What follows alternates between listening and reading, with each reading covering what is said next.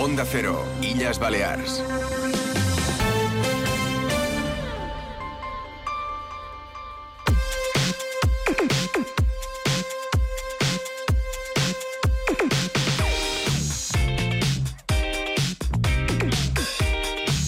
35 minutos de la tarde están en Onda Cero en Illas Baleares en la Onda, ya se lo adelantaba. Hoy tenemos como invitado, recibimos al conseller de Empresa, Empleo y Energía, Alejandro Sáenz de San Pedro, que ha venido para rendir cuenta de su gestión pública y bueno, también para trasladarnos su parecer en algunos asuntos de la actualidad más relevante, más reciente. Alejandro Sáenz de San Pedro, bienvenido y gracias por estar con nosotros. Hola, muchas gracias Martín, encantado de estar aquí con vosotros. Dígame cómo está viviendo usted desde el gobierno la crisis política que tienen abierta en el grupo parlamentario de Vox y en ese partido.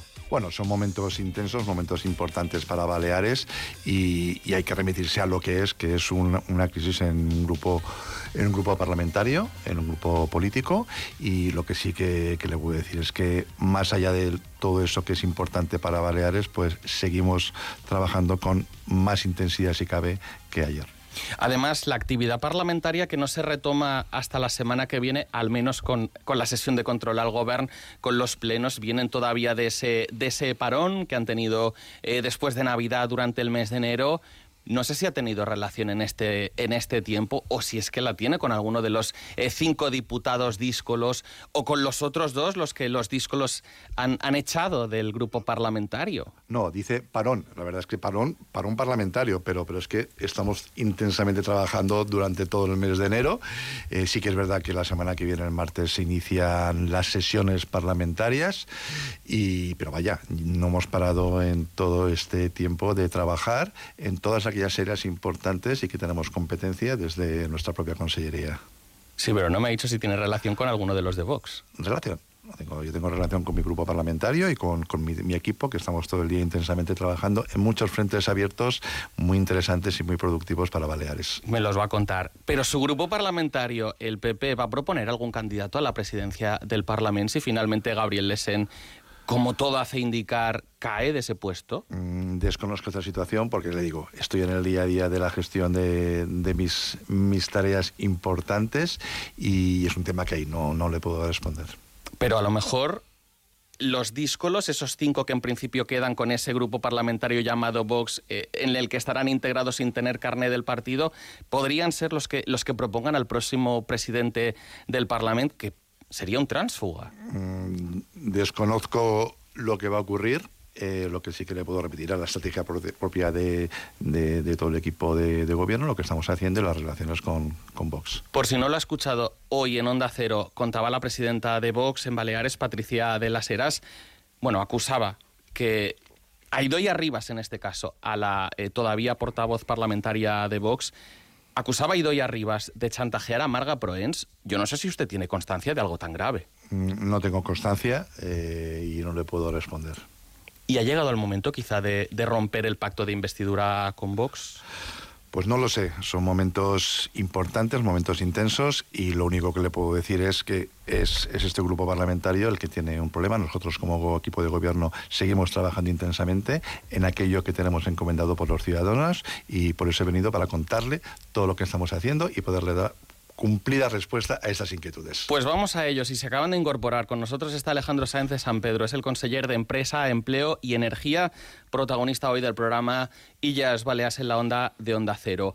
En un par de días vamos a conocer eh, los datos del paro del mes de enero. Todavía no se ha cerrado, por supuesto no le pido que, que, me aporte una cifra, pero no sé si cree que la tendencia, la inercia de los meses anteriores es la que se va a mantener también ahora. Bueno, sí que es verdad que enero es un mes muy especial porque ya no solamente es como que si se trata una raya en enero y, empieza la cuenta. Lo que sí que le puedo decir que este año 2023 fue un año impresionante, espectacular a nivel de datos de ocupación en Baleares. Eh, la verdad es que hemos ido creciendo en estos datos y hoy por hoy seguimos a fechas de terminar la temporada, que gracias a Dios la temporada cada vez es un poquito más, más larga, eh, hemos podido liderar los datos de creación de empleo en Baleares. Somos a nivel del cómputo nacional, a nivel de PIB, pequeñitos, eh, pero, pero sí que el orgullo de todo el tejido empresarial y el tejido eh, laboral de Baleares tenemos que sacar pecho porque ellos están permitiendo que tengamos esos altos datos de empleo en Baleares. Eh, enero es un mes muy especial, pero yo creo que, que va a ser también una temporada muy importante, muy interesante y con muchos retos importantes también para todas las partes del sector. Eh, de todas maneras, conseller, y si me lo permite, cuando hablamos de temporada cada vez más larga, nos tenemos que circunscribir a, Mallorca, incluso no toda la isla, porque Menorca, porque Ibiza, porque Formentera, pues bueno, desgraciadamente tienen otro ritmo y apunto, por cierto, el excelente trabajo que se hace en la isla de Ibiza para tratar de alargar, para ofrecer más atractivos, pero es que todavía no lo consiguen.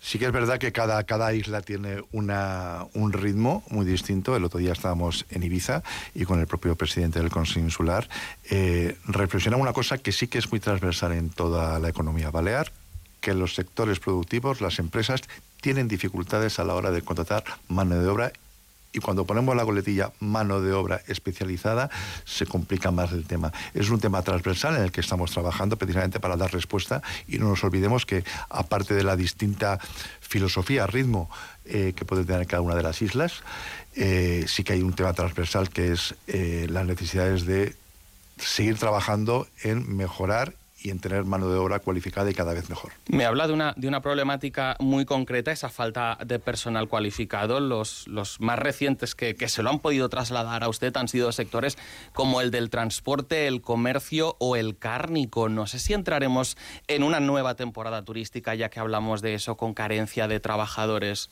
Eh, la carencia de trabajadores está encima de la mesa desde hace mucho tiempo. Eh, ¿Qué es lo que estamos haciendo desde nuestra consejería? Hablar con todos y cada uno de los sectores, eh, con las patronales, con los sindicatos, que ellos nos trasladen, y así lo están haciendo, esas necesidades de mano de obra cualificada y específica.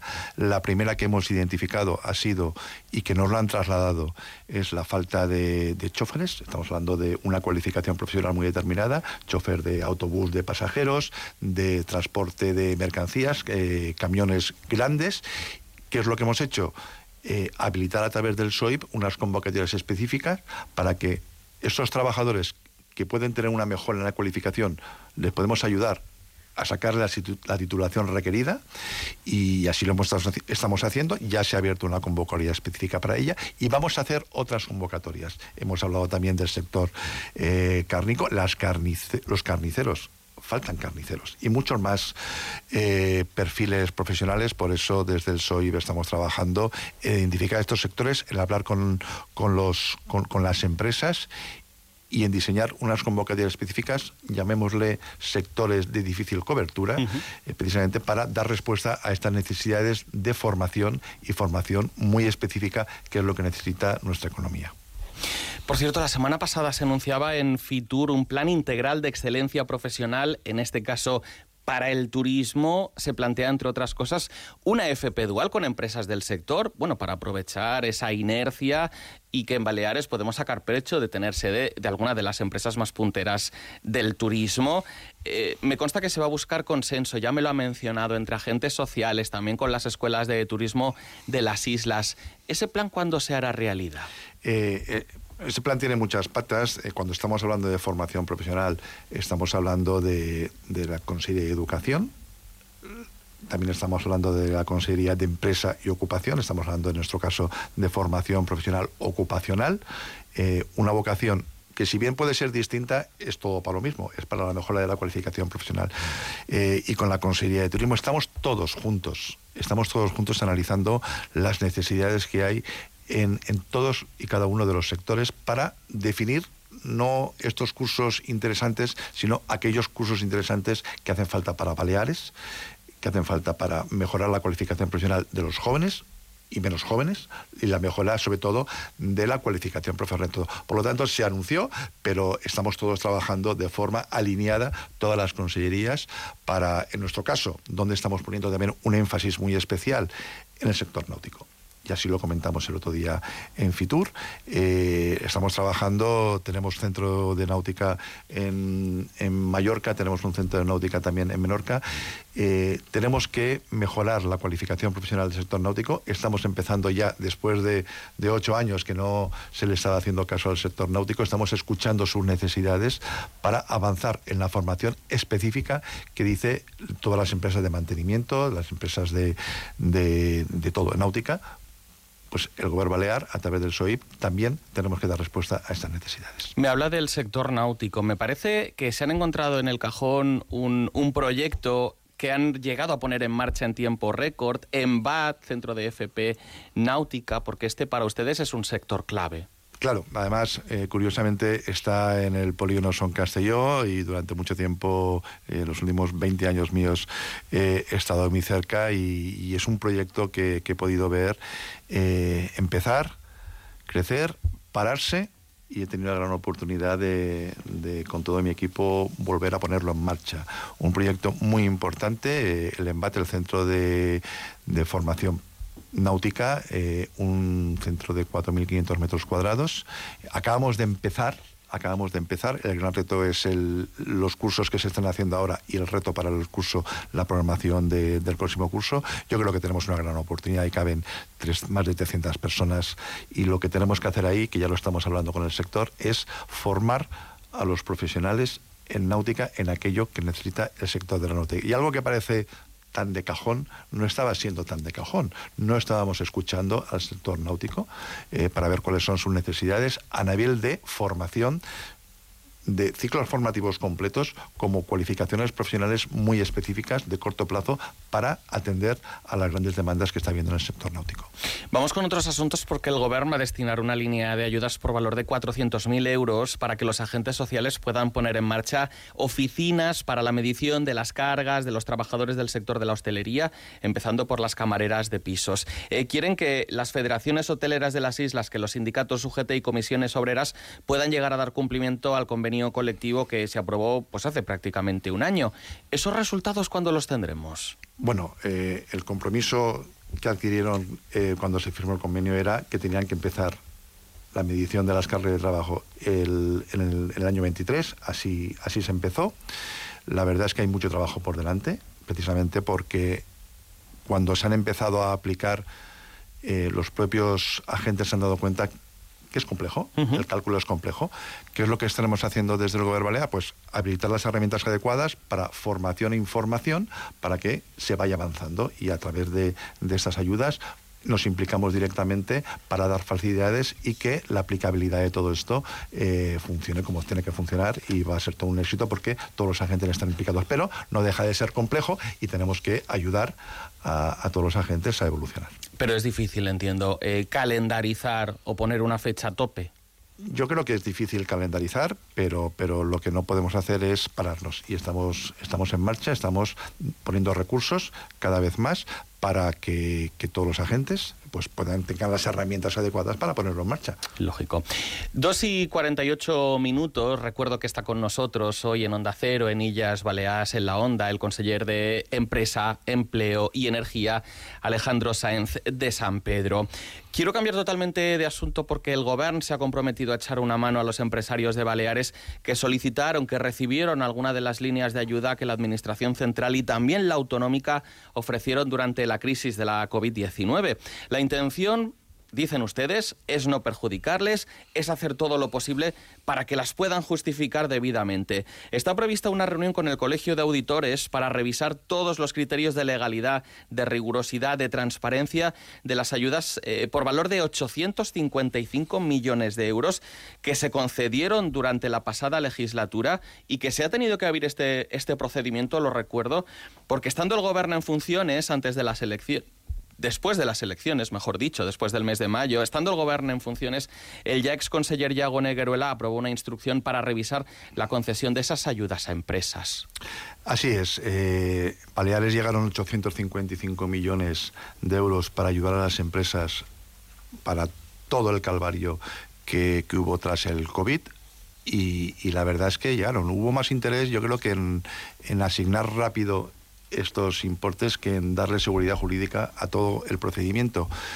Eh, eso tuvo un alcance a 11.000 empresas de todo Baleares y, la verdad es que a mí nadie me, me va a ganar para defender la importancia que tiene el sector productivo en Baleares, las empresas y el importante papel que han jugado y juegan los auditores y han aportado desde, desde un principio eh, su ayuda para que esas dudas que habían inicialmente cuando se instruyó todo, ponía que las cuentas se tendrían que auditar, pero nadie decía cómo tenían que auditarse. Entonces, eh, los auditores mostraron su colaboración y ayudaron a clarificar las dudas que había. A partir de ahí, son 11.000 expedientes que, hay que hay que revisar y, sobre todo, hay que dar garantías jurídicas en las dudas donde, donde haya dudas. Sí que es verdad que que se van a revisar todos, porque la instrucción y los requerimientos tienen así, y ahí estamos. Esa es el, la situación en la que estamos, eh, colaborando y hablando continuamente con, con los auditores, con todas las dudas que puedan surgir, precisamente para que cada vez más tengan seguridad jurídica de todo eso. Vuelvo a decir, lo que hubo en el gobierno anterior, anterior era que ese dinero se repartiera rápido. Hubo premura, quizás para. porque también las circunstancias eh, lo requerían. Hubo mucha prisa, exacto. Eh, se pudieron asignar los 855 millones de euros. Y me dicen, es que usted lo ha aplaudido mucho. Yo siempre lo aplaudiré, porque conozco de primera mano lo que pasaron las empresas. No todas pudieron concurrir, porque algunas quedaron en el camino. Ahora no nos olvidemos que era una situación muy difícil para, para todo el mundo y muy especialmente para Baleares por el tejido eh, productivo que tenemos. Y, y, eso está muy, muy bien. Pero, pero ahora tenemos que ayudar a las empresas para eh, que tengan seguridad jurídica y a los auditores para que tengan las reglas claras de cómo se tienen que justificar toda esa cosa. Pero vuelvo a decir, la ley nos obliga a revisarlo todo. Hace apenas unos días que se reunió con las principales patronales del comercio, les presentó los proyectos estratégicos que va a desarrollar su departamento durante esta legislatura. Destacó uno de ellos, una aplicación móvil en la que se va a incluir un plano virtual informativo del tejido comercial de las islas, que va a estar dirigido a los millones de visitantes que pasan cada año por nuestra comunidad, pero imagino que no debe ser sencillo contentar a la vez a las grandes superficies y al pequeño comercio. Todos tienen en común una cosa. Aparte de tener a un conseller, que es el mismo para todo, eh, el comercio es, para mí es único.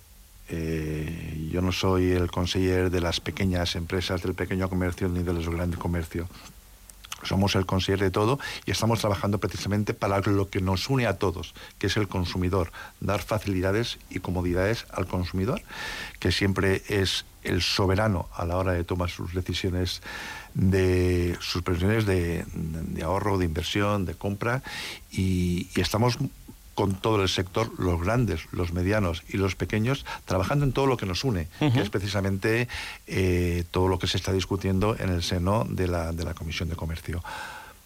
¿Podrá haber discrepancias? Pues como siempre hay discrepancias. Yo con mis hijos en mi casa tengo muchas veces discrepancias, pero luego siempre llegamos a acuerdos. Eh, es un reto, pero es muy bonito poder trabajar en pro del sector comercio vuelvo a decir, el sector comercio es todo, pero tiene sus peculiaridades. Antes hablábamos de Baleares, cuatro islas, cuatro... Eh, cuatro realidades, y más, y me apura. Eh, en el comercio también. Eh, y al final a todos nos une lo mismo, que es el consumidor. Por eso, a final de, incluso a final de año, pudimos reunirnos con todos los representantes del comercio, precisamente para, para, brindar por la unidad del sector y la unidad del comercio, que es lo que nos estamos escuchándoles, estamos también habilitando eh, circuitos formativos específicos para el sector comercio, ¿en qué? Son ellos los que lo tienen que identificar. Eh, hay muchas necesidades muy transversales, pero luego hay sus cosas muy concretas, los que el pequeño comercio, el gran comercio, las grandes superficies, y estamos trabajando con ellos en todo aquello que nos une.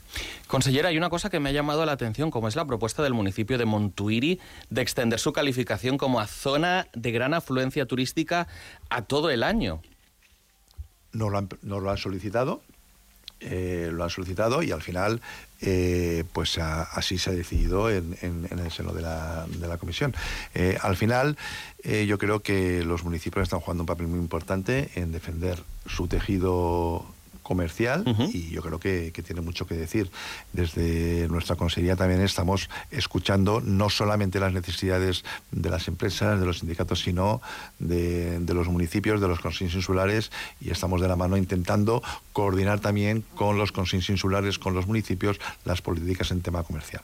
Eh, hay polémica también eh, en materia comercial en cuanto al calendario. Eh, me alejo de Montuiri. ¿Cuál debe ser la política que sigan estas islas en cuanto a aperturas y en cuanto a permisividad? El calendario lo está definiendo el sector tanto los festivos de, aperturas como, como, todo el calendario lo está decidiendo el sector a través de la Comisión Interinsular de, Comercio. Eh, nosotros hemos respetado esas decisiones y, vamos a respetarlas. Em, se han encontrado también al llegar a la Consellería con un atasco, lo llamaré así, en materia de ayudas energéticas. Creo que había 18.000 expedientes de renovables sin resolver. Sí, palma arriba, palma abajo, yo creo que estamos por estos, estos niveles. Sí, la verdad es que eh, un colapso de la tramitación de expedientes, cuando digo colapso, son expedientes que nadie había abierto para ver si, si usted había aportado toda la documentación, si le faltaba un DNI, si no sé cuánto. Es decir, que hay gente que ha hecho inversiones, que ha hecho esa apuesta y a lo mejor se ha quedado sin ese dinero que, que esperaba recibir. Bueno, estamos, hemos hecho un plan de choque precisamente para desbloquearlo. Hemos contratado a un equipo de unas 15 personas, a otras 15 personas, revisando todos y cada uno de los expedientes para agilizar los niveles de descolapso. La verdad es que prácticamente en dos meses hemos hecho casi más que en dos años, pero había expedientes con que estaban durmiendo, como suelo decir, el sueño de los justos, casi dos años, cuando muchos particulares, empresas, habían hecho ya su apuesta por las renovables, habían pagado su punto de carga para vehículo eléctrico, habían comprado su coche eléctrico, habían instalado empresas sus instalaciones fotovoltaicos y, habían hecho la inversión y faltaban. Hemos conseguido un,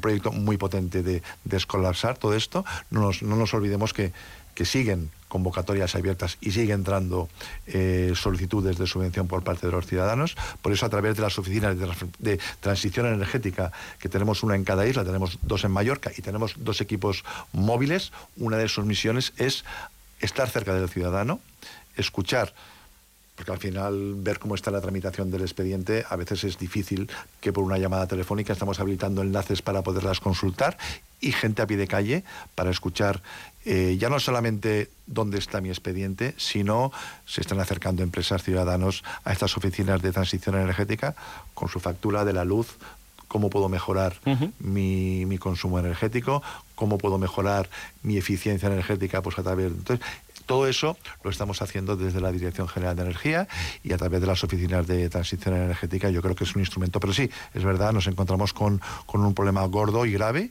y, hemos, tenemos, hemos venido para, intentar solucionar la vida de los ciudadanos y así lo estamos haciendo. ¿Recomendaría a cualquiera que tenga que renovar su vehículo que se compre un coche eléctrico? ¿Va, va a haber eh, más inversiones en esta materia, más cargadores? Que es una reclamación que desde hace años venimos manteniendo, pero una cosa si no va acompañada de la otra... Ni más ni menos. Eh, yo creo que la movilidad eléctrica en Baleares, yo creo que estamos en una situación inmejorable como ubicación a nivel mundial.